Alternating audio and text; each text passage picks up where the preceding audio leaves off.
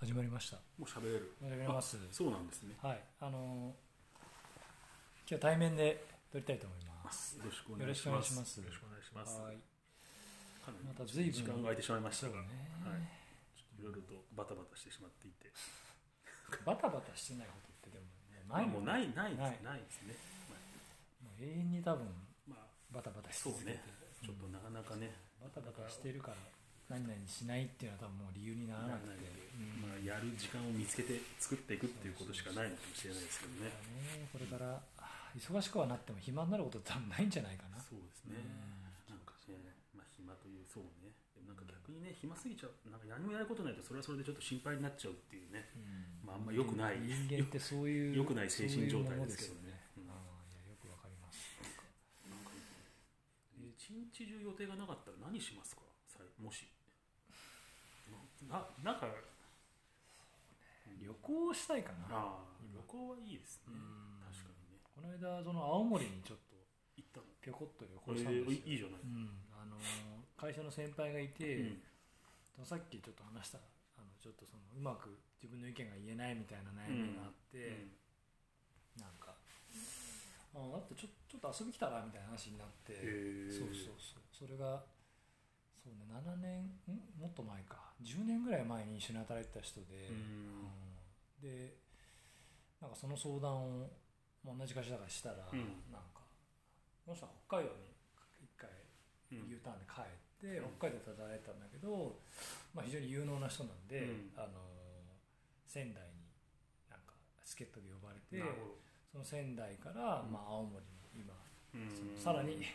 あのえっと仙台に出出向してきててうんそこからさらに出出出張でうん青森に行ってるみたいなるなほ人どで、そううん有能な人有能な人はまあ暇じゃないんですよ、うん大体そういなるほうど展開を経るとでそうそうそこに青森にいるからおいでよって言われてで家の調整をしてじゃあ来週行きますみたいなこと言ったら、うんああいいよみたいな感じで、うんそれから1時間ぐらいしたら、うんなんか予定が送られてきて、早くもはい青森での、青森のじゃあ弾丸ツアーでやろうみたいな。へえ寒いいや、全然。あそんなこともなくだってつい先日だから。先日かいいですこんねな感じですよね。青森ねうん、ちょっと旅行というか、ね、ずっとコロナ禍でなかなか行けてないから、うん東京以外のとこ行ってみたいよね、なんか確かに。あのこんな感じです金曜日の朝、まあ、もう行けなくても、その人が行けなくてもいいかなと思って、もうんうチケット取っちゃったんで、うんって言ったらなんか、なんか了解ですとか言って、なんかもう、3時間後にはなんか、この予定がすごいね、送られてきて。 温泉も行ったとこ、なかなか、な温泉かなかす温ごいね、泉すごかったですよ。す不ごい老不死温泉っていう。すごいね、青森青森文化を感じられるお店で 夜食、うんねこれいいね、いいね、いいね。そうそうそうなんですよえー、あ名物の煮干しラーメンなのか、うんねぶた記念館、あいや結構、まあ、いや満でも喫満喫したあとれでいすうよか、飛行機がうんマイルで取ったから、うんすんごい変な時間で12時半に土曜日着いて昼の12時半でしょ、そうもでちろん翌日の12時また半に戻らなきゃいけないあ、じってこと24時間ってことそうわずか24時間のツアーでまさに弾丸ツアー弾丸ううんんでもなんかねやるべきことはまあまああ詰まってるというかのーそうなんですまあもともと話しに行っただけなんであそうかそうかかそうでそうもいいといっても仕事の話全くできないで あの、まあ、ありあるあるですね あったらもう思い出話とあとなんかそのなんだろうな彼の仕事論みたいな話が始まって、うんうんうん気がついたらあの24時間経っていてじゃあ帰らなきゃでもそれでまあなんか一そうそつうなんかなんか解決したことはあるのかもしれないですねいやもしかしたらねすごい面白か意ったの外とねうんこのユナイテッド航空のマイルで行ったんですけど、うんそれで行くとあの青森に直行便ってないんですようんだから一回あの札幌に行って、うん札幌で乗り換えして青森にうん戻ってくるツアーになるあそうなんだそうそう帰りは行きはそんなトランジット30分から確か1時間ぐらいだったんだけど、うん帰りはわざと2時間か3時間ぐらい幅を持たせて行っうんうたから、ん札幌の千歳空港新千歳空港ってうん温泉ついて空港の中にる、映画館映へ画館があってだえへからであの食べ物屋とかめっちゃあるしえ結構滞在しようと思えばもうもうもう半半日は余裕で行けまもすう全然行けるだ温泉入って映1画見て時間ぐらい映画映画温泉入っあってという間だよね温泉場にあのレミオってあの漫画喫茶的そうそうあなるわ休憩室すごいねそうそうそれでまあだから着いてから昼だから12時半に飛行機乗って青森から千歳行って4時ぐらいの飛行機だったのかな確かそうそうだから3時間ぐらいあるからまずあの温泉入ってでなんか漫画ちょっと読んで、その後海鮮丼食べてジェラートアイス食べて いいですねそうそれがそうそう弾丸ツアーも結構すごかったんだ けどまあたのすごいそれが楽しくてああなんかいけてるなこれもこれもハイライトだよねそっちのハイライトだねなるほどねそうだから新千歳空港ねちそうだから新千歳区だからねそょっれとで覚えとこ面白いのはユナイテッドの前で使うと、うんその経由地のうんその往復ができるかうら、あの羽田行きの羽田戻りっていうのを設定すると、うんうん要はあの日帰りで千歳空港に行ってなんかう温ん泉入ってその海鮮丼食って戻ってそのくる日に戻ってくるってことができるんだって朝9時半に出発して向こうでなんかちょっと半日ぐらいゆっくりしてそうそうそうまあそれはあなんか新しいまた7時ぐらいになったらじゃあ飛行機で戻ってきて1時間でもう本当にない行って帰ってくるだけだけそうそうどでそうそうそもあそういう遊び方もあるんですねそうあと面白いのはあのなんだろう福岡に行くっていう目的に設定しといて、千歳に行ってうん千歳で24時間過ごせるんだよね、うこのんチケットうでん、 24時間過ごして朝のだから早い時間でまた福岡に行って、でうん福岡でまた過ごしてうんうん帰ってくるっていうそういうそあそうういういう旅の仕方もできると、へえまあまあそれを子供がちょっといるとしんどいじゃんまあねでも大人だけだったらさまあまあむしろなんかちょっと沖縄に行く前にじゃあ一回千歳行こうぜみたいなっていうこともでき料るわけ料金変わんないから変わらないんだ変わねらない変わらないもうオプションでそもそもそもついてんだよ経由したかったら経由できますとすごいね面 白いねうん面白すごいねサービスですねいいややーまあなんか全然知らなかったそんないやまあエジソン千歳はあのーじゃあ訪ねてみそるうラーメン屋が5軒ぐらいまあ有名なところへージンギスカン有名なジンギスカン屋ははまああじゃああれまか小瀬空港じゃあもうちょっとテーマパあーもうク化してるもとはやいうねかそうそうそうへ温ー泉入って映画見てっていうことが楽しいなそうそういうのそういうの楽ぜしひぜひい興味あるワクワクするそうワクワクするよねねちょっと話だけ聞いてて行きたくなっちゃううんまあでもあの不老不死温泉がやっぱなかなかすごくて、うんあのまあこれ写真でしか見せられないんですけどやっぱなあ要するになんか体にいいってことなんいだや違いますよそんな不老不死っていうそんなそういうことじゃないそれがそれは違くって、うんあのこういう、この海岸線にあるあのもう海にあるの海にあるんだうん要するに海の中にあそうそうそこに入ってくださいみたそいうな感じそうってそうそうそうそうここことの海にあって無茶ぶりする、なんか不老不死温泉がありますとうんうーんで何が起こるのかっていうとこっちにね太陽が沈むんだねうんだから海岸線に沈む太陽を見ながら温泉に入る浸かるとそううんまあぜ不老不死が絶景なわけです絶ね景絶景も、その日たまたまこんな天気でさもうすごいそ空が近いな海なんかでしょうんもう、やっすごかったぱしやっぱ自然っていうのはなかなかすごい景色を見せてくれますね見たことないような景色をいねやなかなかあのーまあ本当にぜひねちょっとまあでも、りょそう一日中なんだったらそれしたいな、まあまあありかもうん、そっちはなんかあります全くわかんないです質問しときながサらッカーサッ カーもうひたすらさまあでも何もしない一人ででサッカーできないからな何もしないでゆっくりしてるってその自然じゃないですけどなんかそういうのもいいかもしれないですね山山なんかこの前そのなんか実家帰ってね何もないところだかはらいこうはないんはいかずっと家から家の窓から外を見てるとあなんかねなんか本当になんかこあう死にたくなったいや なんか本当になんか風の音が聞こえたり鳥の声が聞こえたりあーなんか遠くで子供の声が聞こえたり雲がなんか流れてったり日が高くなったりでもやっぱああいうのを見てるっていうのはなんかなかなかないじゃないですかなる一ほつどのねことをじっくりだなかるほどらそのさっきまで不老不死温泉じゃないけどうんなんかそういう自然なんかこうなんかずっと見てるっていうのは何かなんいやかここなんか大事なことかなっていうのをちょっとね大げさあの、うん話を聞いててなんかちょっとなるほどなるほどなんか近しいところの話をしてるようなね気がちょっと今しましたけど、それはなんかそれは大事なんだろうなとなんかそれをしてるとなんかまたアイデアも湧いたりするんじゃないのかなってうん思ったり、アイディアあねんななんかこうね違うインスピレーションを受けたりするんじゃないのかなっていうのはなんかあー思ったところですよね。そういうやっぱ仕事でアイディア必要アイまあ、あーなんかひつアイデアとか工夫というかなんか、ううんんなんか突拍子もないアイデアじゃなくてもいいと思うんですけどなんかこういうふうにしたらこの問題は解決なんか先へ進みそうだなとかっていうのは、まあ、それもそれでまあアイデアの一つじゃないですか工夫の一つというかねあそういやなんかなんかそういうなんか整理がつくというかねあー自分の中で整理がつくというか、まあ、気持ちが固まるというかそういうことああるるんですねまああれだな不老不死温泉とかハワイのビーチとか行ってぼーぼっんやりしたいとしてないですねあたまにはそういう時間も必要だなとーなるほどいうことに気づきましてそういうことはい、もうあの1月からはい、話してない話してないよ1月から早速ちょっとじゃあ行きましょやうばいですね覚えてますまあ、 1なな何を書いたかもあん1ま月覚えてなのいじでゃあすけど1月の映画、うんえー、とまず第3位が、はいえー声もなく、はえ韓国映画ですねはいバーニングの系譜と捉えるももう一月欲しいいうん監督も若いとのことでこれからのこれからに期待になってますね、うんうんもう全然どういう映画なのかちょっと分かんないですけどなんかユあアれイですンかですねバーニング出てたねあの男の子ですねああああのの主人公あのっちじゃなくてねそうそう主人公の男の子ですねあの人じゃなくて、そうね、そうそうそううんうんうんあイテウォンのねイテウォンクラスの人あの人イテウォンクラスあのあれですよチャンガの社長の男の方の役ですねはいあだよね、うんこれああっちの方じゃない医学に坊主の方じゃないよねそうそうそうそうそうバーニングのあの主人公の男のそう子だでよすねよねあのそうちそょっうとそうそうポケットした感じそのうそうそうそううん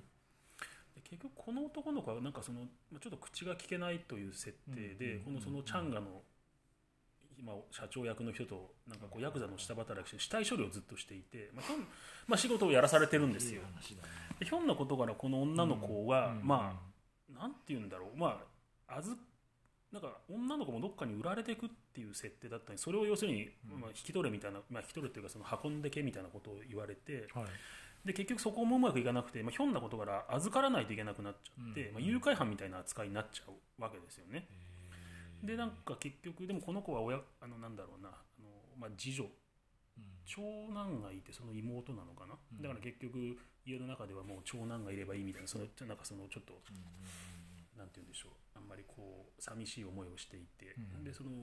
この男の子も声も聞けないような喋れないようなそのちょっとそういう境遇の2人が出会ってうんなんかこういい話というかドラマが進んでいくんですけどはい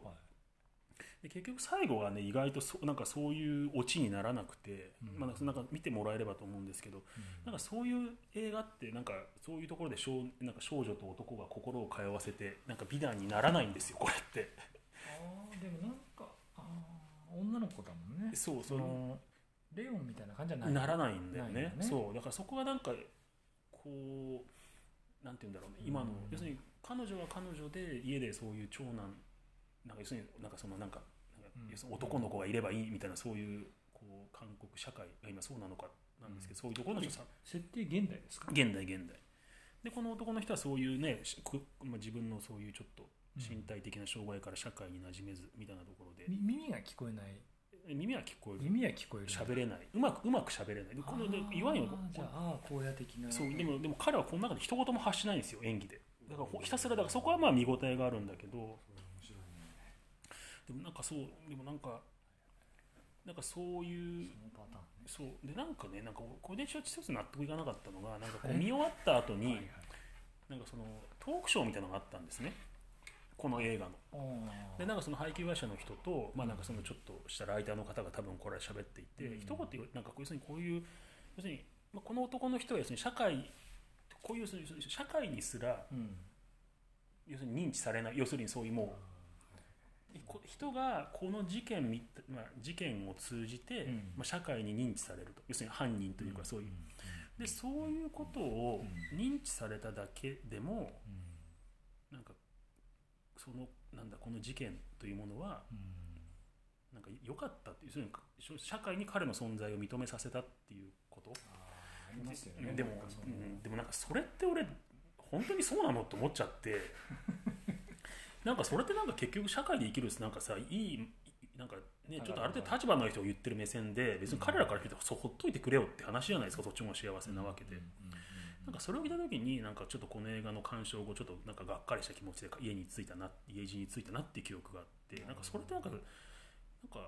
本当にそうなのっていうもちろんね映画を通じてそういう人たちがいるってことを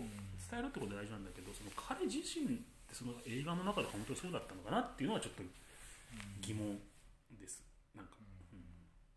こなんかちょっとセンシティブだよねそのまずそそのうん口が聞き聞けないっていうのもそうだけど、うんあのなんか殺し屋とかの話だしあとそのまあまあ殺し屋というかその死体処理ね誘拐犯うんそうそう誘拐犯じゃ、まあ、意図せず誘拐犯みたいになっちゃったなっちんゃっですたよんだそうそうそうあーまあこれは見てみるしかないねちょっとうんね、なんかそうなんかななんか配給の人が言ってたそれがなんなんかちょっとこうなんか取ってつけたようなというか、うんこういうのをコメントするの難しいっていうかそうなんかじ実はあのあのエクストリームな例じゃないですかまあまあまあ、ね、すごくうん、でそういうものをなんかなんていうの希釈して話すってむ難しいよね、まあ難しいその一般的に、一般的に仕事しちゃうじゃんそのコうメんント、まあまあそうねすごく特殊なケースの話なのうに、んうん広く多くの人になんか分かりやすい落としどころをこう見つけるためにさ、うんうんそういうわけわかんないなんかまあねやり方しちゃうのって怖いよね、危ない危ないなと思う、なんかそのでも映画としてはそのやっぱりその韓国が今抱えてる問題みたいなのをうまくこうなんか映し出してるんだろうなっていうのがそこはなんか見見てて分かったのででその結局最終的にも最後もそういう美談で終わらないみたいなところもレオンじゃないぞ決してっていうのはあそこらはなんかすごいあでもレオンはやっぱり多少意識してる感じが出てるまあ設定はやっぱりちょっとにねそのやっぱりあ似てるよね似てるというかまあだからなんか意識はしなんかねもなんかもろパクリとか全然そういうことはないけどやっぱそういうちょっと比べてこちら側が見ちゃうところもあるのかなっていうのがあるので。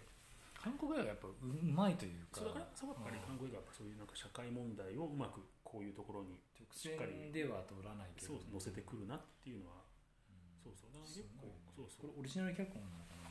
オリジナルじゃないでなんか女性の監督ででまあねイワインがその脚本に動かされうてんまあイワインってそのやっぱ韓国だとすごいスターらしいのスターというか本当にもうだからうん一級の俳優みたいなんでへーそういう人がこういうものに出るっていうそこら辺もなんかいいよねバーニングでそんな風にバーニングじゃないあのバーにもそうだよねああそうかそうかそうか、あそうなんだあのあの人バーニングああののあの主人公のさ最後、はいあのスティーブン・インを刺しちゃう方の男がはいはいはいはいはい彼ってもうすごいらしいやっぱ超一級みたいですよ韓国だとやっぱり。っなんかなんかその辺の温度差がね、うんちょっとていうそんな日本だとジャニーズになっちゃうじゃないですかそうそうどだうしてからそう も人気があるとかっていうとでもジャニーズもね人頃のあのあの熱量ではもう語られないですね、まあまあまあだそうからね。フラットになってきたというかうん多分日本でいうと誰なんですかねだからまあ一級で、まあ、小栗旬とかそういうような人がうんこういう若手の人の脚本に触れて、うんもう声も一切ないですけど公約ですけどどうですかいいですねやりましょうっていうってなんかなりえで監督がいやこのなんか2作目のまあ初めてやる人なんですけどだからまあ結構そこら辺の心意気もなんかすごいなとうんでそこにチャンガの社長も出てきてちゃんがぼちゃチャンガチャンガチャンガプラが出て きてなんかこうねあの親父ねそうそうそうあの人もなんだっけあのなんとかの森 に秘密の森秘密の森のさなんか偉いけ結局犯人だった役で出たじゃないそでうすかそうあの時は俺初めて多分あの時見たんだけど、うなんんかななんだろうな鶏みたいな感じだなと 思って見ててなんかちょっと似合う感じあるよねあーでもまさかあのチャンガポチャの展開になるとそうねでもすいごいよね、あのなんかイタリアマフィアのなんかあれにも出ててヴィンセンツォにも出て結構やっぱりあのいいろんなものが幅広い幅広いねだからうん有名な人らしい方ですよ工事ねじゃないけどそうそうだからまあカメレオンそうカメレオンだとそう思うね確かにねっていうそんなようなな話だるほどっねたので。いやこれはちょっと僕興味あるな、うんんなんか見てみます考えだからなんか日本でいうと是枝さんのようなさそういう風に近いんじゃないですかね、うんあの何でしたっけあの誰万引き家族ではないですけど、はいはいその持たざる者たちのはいはっていうでも結局それが美談じゃ終わらないところがいはい韓国映画のすすごいとこだよねだからねその分かりやすい落としどころにしないってしうないんだよね、うんでもやっぱり現実があるんだよねそこにはね、うんうんっていうのバをーニングとかもすごい、もうねすごい奇妙な話だったよね、うん奇妙な話だなと思って、でもあれもねマイルス・デイビスの使い方とかやばいよねうんなんかやっぱり、確かにうん、なんかなんかねあれはなんか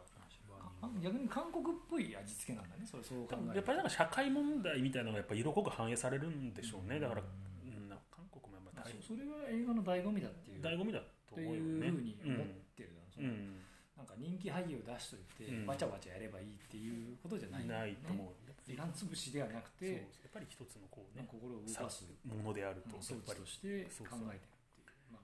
やっは、ねあのねパラサイトもそうでしたしやっぱそこ第2位やばいねこれななんて書いてエッますシャー通りの赤いポスターあそれちょっこのタイとムそれちょっとちょっとやめてくださいと 語らないあの第2位いやでも語りましょうよせっかく2位だし一応、うんあのなんでしょう今のそのその問題もワインワインスタイン問題とじゃないですけどそううんね結構センシティブなテーマだけどなんかでもなんか僕も思ったのは僕の意見が先に言わせてもらうとよくあるその事件うんがこう表層化してう、うんんあのすごくいい展開を迎えそううんな気がしますよね、うんなんかその今後へってことそうそうそうそう、んなんかすごいよくある話なんだろうなって、うんそのうあんの事件が出た時に、うんうん音楽業界でもあるだろうし、まあいろんねあそうかファッション業界なんて絶対あるだろうし、んめちゃめちゃあるいろんな業界であるんだと思いますけどね、うんだからまあまあうんそれとこの作品っていうのはまた確かに別だと,、まあ別は別ですとよ思ねうんだけどでも、うんなんだろうなうん、まうんあ作詞の構造が、うんあー例えば僕思ったのは美容業界ってあるじゃないですかあー美容師のうんうん僕初めてその休養体験をした時に、うんびっくりしたもんねそんな安い給料で、うあんんな長い時間働いてなんでみたいな,、うんなんかうんでなんかそれがみんな普通当たり前だからみたいな、まあうん搾取じゃんあれ、うんまあそういわゆるね、ううんんうん残業代払わないとかさ、うんいびつな構造だななんか教えてもらってるからとかなんかそのなんていうの被害者側の方がさ、うんそのその体制を維持する側についちゃって情るになっってちゃいううそうねなんかおかしいだから似てるなと思ったうの,、んうんあのこの間サッカーの暴力問題もそうだけど、うんうんなんかそのあれはまあ今めくれちゃってっていう展開を迎えてるけど、うんそう被害者の方がその体,、体制をこう支える側に立そうねつっていう変な、あの風潮がうんうんあるんだけど、うんまあ弱いから弱くてうんなんかな洗脳されちゃうのかな うんから来るのかどうかわかんないですけど、そうそうまあでもあの人がじゃあサッカー監督としてうん無能なのかっていうのはまた別の問題じゃなまいあでますあか、まあ人間性のところだからねうんそこはねそう思うとその作品に罪はないというか、うん作品はどうだったのかなっていうのはちょっと気になって、うんじゃあじゃあこれがこれ説明を話してますと、うん感想は、うんそのシオンによるインディペンデント映画今だからこその説得力が大きくラストシーンは大好きだななんか結局彼もいろいろって一周したじゃないですかなんかその日本のインディー映画から始まり、はいまあねこうなかなか人気が出てきて、うんまあ対策というか、ねうん大きなものがで結局最後ハリウッドまで行ってニコラス・ケイジを取ってまた、まあ、ある意味ねその規模はあれどもこう映画業界のなんかねその川上から川下までみたいなあーまあまああれだよねねいろいろ経験成り上がりだなよれねいろいろ経験されてすごいよねで今回多分初心に戻って本当にだからなんなんていうんですかね映画をえ劇中の中でまた映画を作るみたいな感じであーそのいろんな出てる方々も何人ですかな結構み全てがこう12人って書いてありましたなんか50人とかです65、60 51人50人で51全部その人たちが、まあ、全部なんていうんですかねこうオーディションで選ばれた方々で、うん映画の中でもそのオーディション各人たちのオーディションから始まって、でまあ、そのまあ現場あるあるあるみたいなのを通じて最後こう映画を一本の映画を作りましょうっていう、まあ、その中にいろいろなドラマがあるんですけど、だからなんか結局その彼がこなるほうどね一通り回っていろんなことを経験されてやっぱりそのなんか彼なりのなんかきっと映画に対する思いとか、うんまあ、愛みたいなものがあって、うんでもう一回やっぱ真摯な気持ちに戻り映画作りに対してはねうんやっぱりその、まあ、映画を作るってこういうことだよねっていうことを、まあ、描描こうとしたんじゃないかなというのがあって、結局最後のシーンは結構本当になんかその街中に出てうんうん結構ゲリラ的な撮影をしてるっていうシーンがあってなるほどねなんかそれはまあね俗に昔でいうとこれは初めてジャジャリュック・ゴダールが、ねうん外へ出てロケというものを持ち出したみたいななんかそんなところにちょっと通じたりするっていうのがあるんだけどなんか最後のシーンは結構、まあ、一応な、ね、あの劇中の中の物語が進んでいく中の最後のシーンみたいなところで、うんまあ、あのカタルシスみたいなのが爆発するシーンを本当の現場に出て多分、ま、全く無許可で撮ってたりしてると思うので。なるほどねまあ、そういうところのこうマインドというかそもそも映画作りっていうのはこういう部分もあるんじゃないのかなっていうか、まあ、今でいうこう、ね、こう量産型の、ままあ、映画もあるんだけど、まあこういうところもあるんじゃないかっていうのはそんなところはちょっと見れたのであーなんかそこら辺はなんかすごい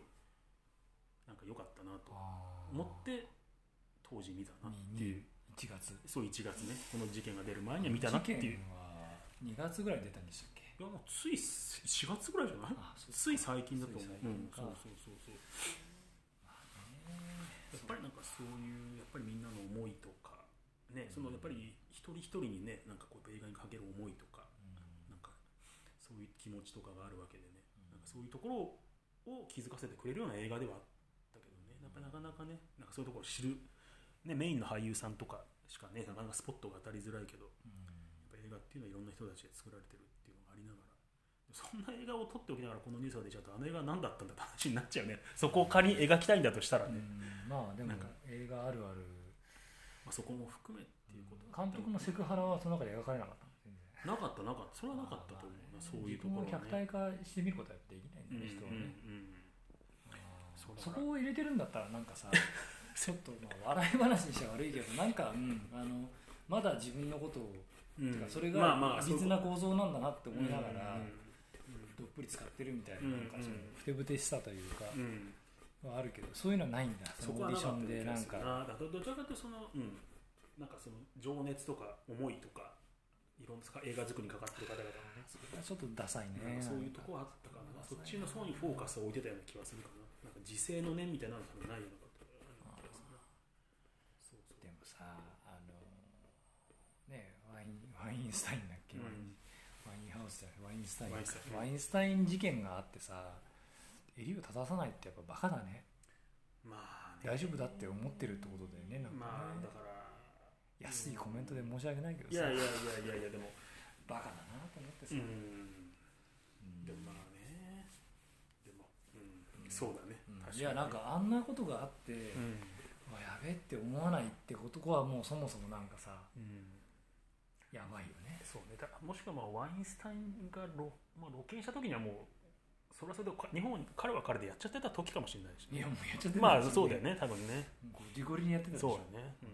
んあの頃コインの罪とかの頃そうだねそうそうだわもいううんやだからまあでもまあにまあねなまあ人間性とかなっちゃうのかねやっぱりねうん何かこ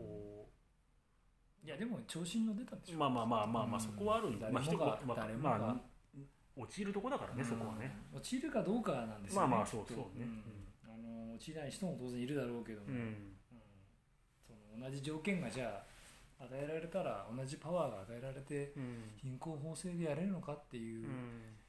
うんで結局その後さなんかとあるプロデューサーでもそんな事件が出たじゃない似たようなの出たのねあそうそうそうそれとやっぱその監督はずっと一緒に何本か映画を撮ってたってことだからやっぱうんそのプロデューサー監督コンビってやばいつまりそういうねそういうってことなんだよね多タ分ラねンティーノもそうじゃなかったんだもんねタランティーノはもうちょっと映画に対してピュアだどうだったんだろうねあんまりそういう話は聞かないよねでもね彼はねうんでもさなんかこの間ジャンゴうんのさ、うんなんかあのドキュメンタリー今ネットフリックスであったのそう知なってるの知らないもうね、うんあのまあ何も言わない、うんうんすごい面白いから、ぜひ見てジャンゴを作る中でのねなんじゃ彼が、うんそのウエスタンフィルムっていうのが実は彼の原体験そうだによなねっていて、そこにすごい有名なイタリアの監督がいて、うんそれにまあ浸水している,、うんところから話が始まるうんんだけど、でその人のその読み解きをしていくんだけど、うんその中で、あのーなんだジャンゴじゃなくて、えっとあの「ワンスアポンタイムハリウッド」うんうんうんうんあああの映画に出てくるあの、うんいるでしょあの,、えっと、あの人、 えっと、ディカプリデオカボリうんあの人物像の話が始まるんだけどさ、そうだよねその時にね、うあまあ多分知ってると思うんだけど、うんタランティーノってちゃんとその人を描くためにさ、うんその人のことかなり事細かにペルソナを設定するんだよね、うんこういうトラウマがあってとかっていう、うんうんそその話がまあ出出てくるんだけどうんさ、うんあのなんかちょっと待って俺今そそのもう話に面白いねうん、あぜひぜひちょっと見てもらいたいんですけど、うんあのなんだろうなんていうそそういうアプローチをちゃんとしてしまうとさ、うんなんかなんか自分のそのす性的対象みたいな話ではないじゃん、自分のまあ作品がそ自うだ分のね子供みたいになってくるから、まうんあ楽しいも多分そう思ってると思うんだけどさ、うんそういうアプローチをちゃんとししていったらさ、なんていうのかないい作品やっぱ作りたいみたいなさ、うん思いになってくるからさ、うんなんかちょっとあれ言い方悪いけどあのなんか自分が手ごめにしてやろうとかさ、うんで手ごめにししたなんかししていい作品撮れるのかなっていうのはちょっとあるじゃないなんか、まあねでもまあ、うんまあ単純にやりたいとかってなんのかなまあ、それはあるんだろう、まあまあねあるんだろうけどもさ、うんでもなんていうのそそれれちやょっりとそうだねさいい作品を作ろうとちょっと目的がちょっと違くなってっちゃううかんもしれないねそこはねプロセスとしてなんか、うんそこに行き着いたそれとそれが合体しちゃうと、ううんんまあ、それでもそれでも作れちゃうんだろうね別にいい音楽も作れちゃうだろうし、うんうんうんやっぱねこの話が入ると映画のし映画とは関係ないそう話そうねまあでもまあ人間性という語かりそたこくになかねったっていうのはちょっと正しかったそかもうしれないねなんかね結じゃ構あいやいやまあなんか作品としてでもすごく良かった、まあなんか見応えのある作品だなったなっていう気はしんしますね、うんまあ、ちょっとくしくもねタイミング的にはそうなっちゃいまこしのたけど、このオーディションでもなんかいろいろあったでしょうね、うんきっとね、まあでもそういうプロデューサーは出てきたよ確かにあそうプロデューサー役としてそういうそういうっぽいのは出てきたあーうなんんか、うんあそうそうなんとかちゃんこれ使ってよみたいなのは出てきた、そうそうそんな人はいたななるほど確かに、うんまあいるんでしょうねそうそうそう絶対いるでしょそういう人いるんでしょうまあまあでもちょっとそうねまあまあでもそのシーンもだからあのアマゾンプライムでなんかのりこの食卓とかなんか、うんうんあの彼がまだねそんなにメジャーじゃなくてちょっと、ちょっと B 級と C 級の間ぐらいの映画がえあの頃が多分面白いですよそうねそうだから不思議となんかさ有名になったらなったでそのあれも面白く消えちゃったよね面白さもねでなんか秘密が最後だったような気がするなと思って秘結密高局評価ですか秘密はだからちょっとあんまりそこまで覚えてないもう一回ちょっと今度見てみようかなと今思い思い返してる僕はちょっとダメだったダメだった冒頭のあのなんかあのなんか叫ぶシーンとかでもダメでしたね、なんうんかねあのふみちゃんがなねるほいどろいろうん宣言したりすうるし、ん茶沢さんはあんなキャラじゃないないなる僕ほどは思ってなるちょっと違うぞとじゃあ読み込みが甘いぞなるほどね、 完全に個人い的なやいやいやいやでも大すみませんいやいや大ご大めん丈夫なでさいすあのいやいやそんなその瞬間目の前にいても言うとうんまあ茶沢さんの読み込み が甘甘いい甘いよなるほもどねっとあの人はうんなんか暗いんだよお前暗いんだ付き合ったことねえだろって ちょっと思うもっと暗いんだよネクラなんだよネクラなんだよなるほどねネクラなのに可愛いっていう設定がいいじゃん、うんまあまあねうんネクラだけどちょっと実はよく話してみると可愛らしさがあるそうそうそうそういうなんかさなんかでそれがなんかあの古谷そうそうそうさんのなんか持ち持ち味だよね持ちなんだよねなんかねよくよく見るとなんかねっていうねそうそこはわかるそうそうそううんまあそれはそその週には伝わってないかもしれないうんまあねその熱量であの漫画読んでないいでしやょかもしれないねうんもしかしたらねなんかプロデューサーから「そのさんどうですか?」みたいなね「二冠のさん出ますよ」そうか」つってでもあのでもまだでもなんか古谷ファンが多分出たいからっまあそうだよねねまあそうてねいう確かに展開だった気がしますけど、うんなんかその辺のミスがこの間のあのちょっと話しとれますけどあのノルウェーの森の、うんあのーあの子の子の水原希子あれがちょっと合わなかったなって違うやっぱ違いましたうん違いますなるほどねうんちょっと思ったまあ原作ファンそうねそこはあるかもな逆に直子役の菊池凛子は合ってるすごいなんかあれおかしいみたいな話がその時出てたけど、うん改めてうん僕最近はノルウェーの森読み直してみて、うんうん見た時に、あの文章から読み取れる人物像は、うんあっちで合ってる合なってるなるほどうんうんなんか奇妙にもう現実に生きてない感じが出てるじゃないですか、まあ菊池凛子はそうねなんか、うんなんだこの生き物まはあみたいなちょっと不思議な人ですね東京にいたらちょっとなんかうわーってなうんうんうんなんかなんていうの真冬にコオロギみたい ななんかちょっとこううん違和感がうんあ出てきあてるなとあってすごいなんかうん死にかけてるみたういんなさ、うんその感じが出ててしかもうまく喋れないのみたいな、うんあのあんなあんな感じだよと思ってなるほどねで、うんあれあれに惹かれてる渡辺が、うんむしろ相当変わってるてるんだねってういう、んだから正しく評価されてると思ってたの、うんむしろ菊池凛子さんでよかったあったんじゃないかとななるほ俺どは親切だと思いますうんけうど、んそうなそうるほどねまあ映画の出来としてはね最悪だった本当に本当にもうディザスターですよねディザスター映画界のディザスターまあ海外の監督かあの方ねそうでねもは春樹さんがね、まあ映画化をみんな断ってたのに、彼に OK あ出しれただったら OK っうんていう、うんまあねシクロ良かったもんね、まあそうねまあそういうところのイメージなんだろうねきっとねうんいやシクロはいいよ、うんうんうんそうそうそうパパイヤも良かったパパイヤの方良かったがけどさそうか、でもベトナムの監督ベトナム人でしょベトナムの方かうんうんいやでもそうでもあのうん本だけ読んで日本人日本のこと全然知らなかったら、まあああなっちゃうのあかもれしでれないいねいし、まあでも本当に映画としてはもうんなるほどう歴史的な大敗ですよ大敗ですかいや原作がすごかったから、まあ日本人の監督怖くて取れなかったと思うよ、まあ可能性もあるよね、うんあんなねうん国民的まあ、小説、まあ小説しかもでねすからねは春樹さんのね、はい春樹先生を、本人もね多分うんでもまあ本人も何のコメントも出してないんじゃないまあそうまあんそうかも、まあまあでもドライブ・マイ・カーの成功とかね取りに行ったり来たりまもあま結構そこそこ行きましうんたし、ねあれうん、他にももう一本撮ったよね離れなんてこと離れイベイか離れるだか離れイベイバーニーもそうだしねバーニーだから結局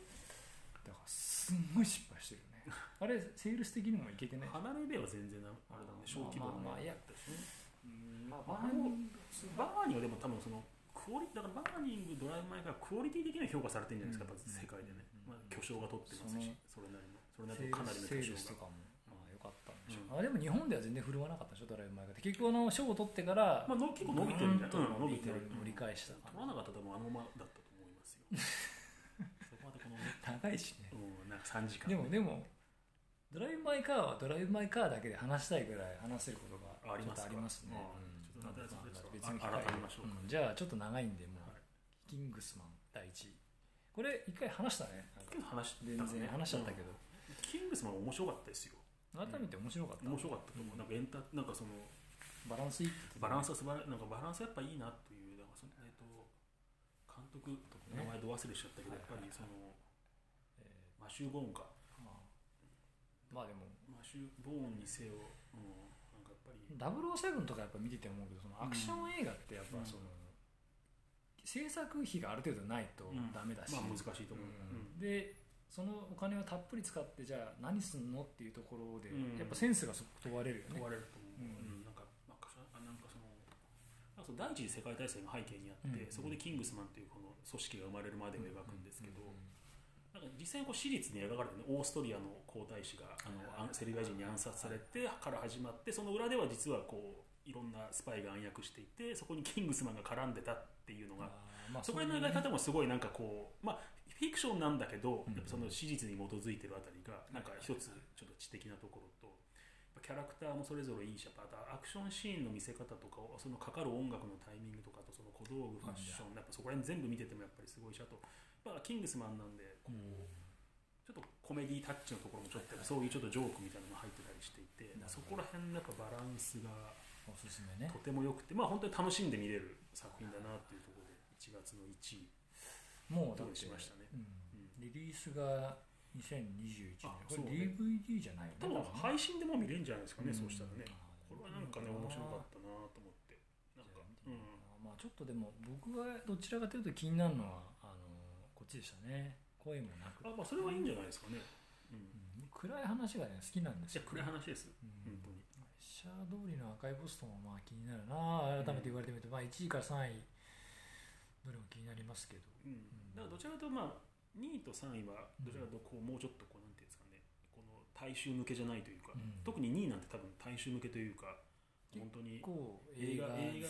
映画好きな画映画映画好きじゃないと多分見ててつまんないってなっちゃうと思うんだと思いますね、まあある知あっるてる人も誰も出てないし、あー知ってるうん、だってやっぱそういうのって大事じゃないですか誰かが誰かがいるから見てられるっていうのあると思うので、そういう意味で1位は本当にもうもう金曜ロードショーやっても全然ま大丈夫だあから、もう間違いなくうん、本当になんか実際当たったんですかね結構ヒットしたと思いますなるほどね面白かったなと思いました、はいじゃあこれちょっと1月か、うん1月ねじゃああの一一月一旦これで切りましょうかはい。はいすいませんじゃああのありがとうございましたありがとうございましたはい、ありがとうございます。